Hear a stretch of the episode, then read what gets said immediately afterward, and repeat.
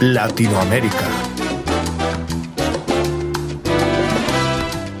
Luis Muñoz Marín fue un escritor, senador y primer gobernador de Puerto Rico durante 16 años, electo democráticamente por los residentes de dicha isla. Trabajó junto al gobierno de los Estados Unidos para conseguir una constitución para Puerto Rico, que crease condiciones favorables para que la isla pudiera alcanzar progreso tanto económico como político.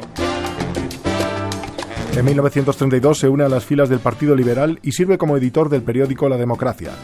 Cinco años después, Muñoz tendría diferencias con el líder liberal Antonio Barceló, que le llevaron a ser expulsado del partido. Muñoz y un grupo de seguidores formaron entonces la Acción Social Independentista, que luego se convertiría en el Partido Popular Democrático en 1938. Llegados al año 1940, su partido obtuvo una sorpresiva victoria mayoritaria en el Senado de Puerto Rico. Muñoz sería elegido presidente de ese cuerpo. Durante su término, abogó por los derechos de la clase obrera de la isla. Junto al gobernador Rexford Tugwell y a la Cámara de Representantes, lograría legislar para conseguir reformas agrícolas y económicas. En 1944, el Partido Popular Democrático vuelve a ganar la mayoría de los escaños en el Senado y en 1947 se aprueba en el Congreso de los Estados Unidos una ley que faculta al pueblo de Puerto Rico a elegir a su gobernador. Un año más tarde, bajo la presidencia Muñoz del Senado, se aprueba la Ley 53, conocida como la Ley de la Mordaza, la cual desata una década de represión política. Esta ley ayudaría al nuevo gobernador a ejercer su puesto sin miedo, de deshacerse de la oposición política, especialmente del sector independentista nacionalista. En las elecciones generales de 1948 se elige a Luis Muñoz Marín como el primer gobernador puertorriqueño, elegido por el voto del pueblo de Puerto Rico, y a inicios de 1949 toma posesión oficialmente del cargo.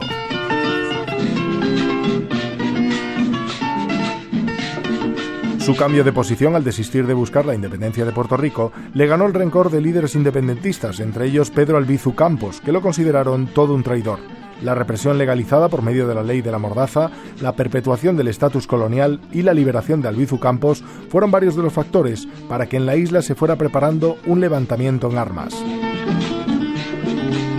En el año 1950, un grupo de puertorriqueños nacionalistas, junto al Partido Nacionalista, organizan la Revolución Nacionalista, un levantamiento en armas que tendría como objetivo declarar la independencia de Puerto Rico. Además, se realiza un ataque a la mansión del gobernador, la Fortaleza. Dos días después ataca la Casa Blair, donde el presidente estadounidense Harry Truman se hospedaba, y el Capitolio de los Estados Unidos.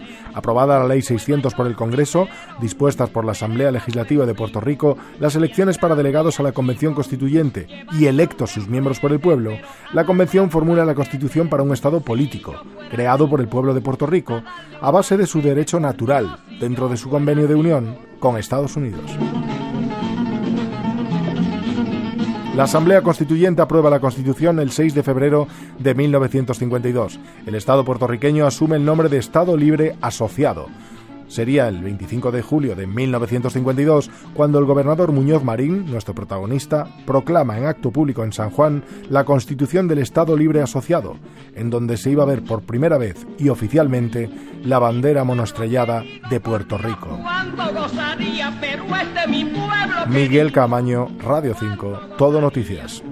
Si llegara el día por mi pretendido, a mi serviría de barde y a mañana y tarde vestiría de adorno todos sus contornos benditos si yo fuera alcalde, todos sus contornos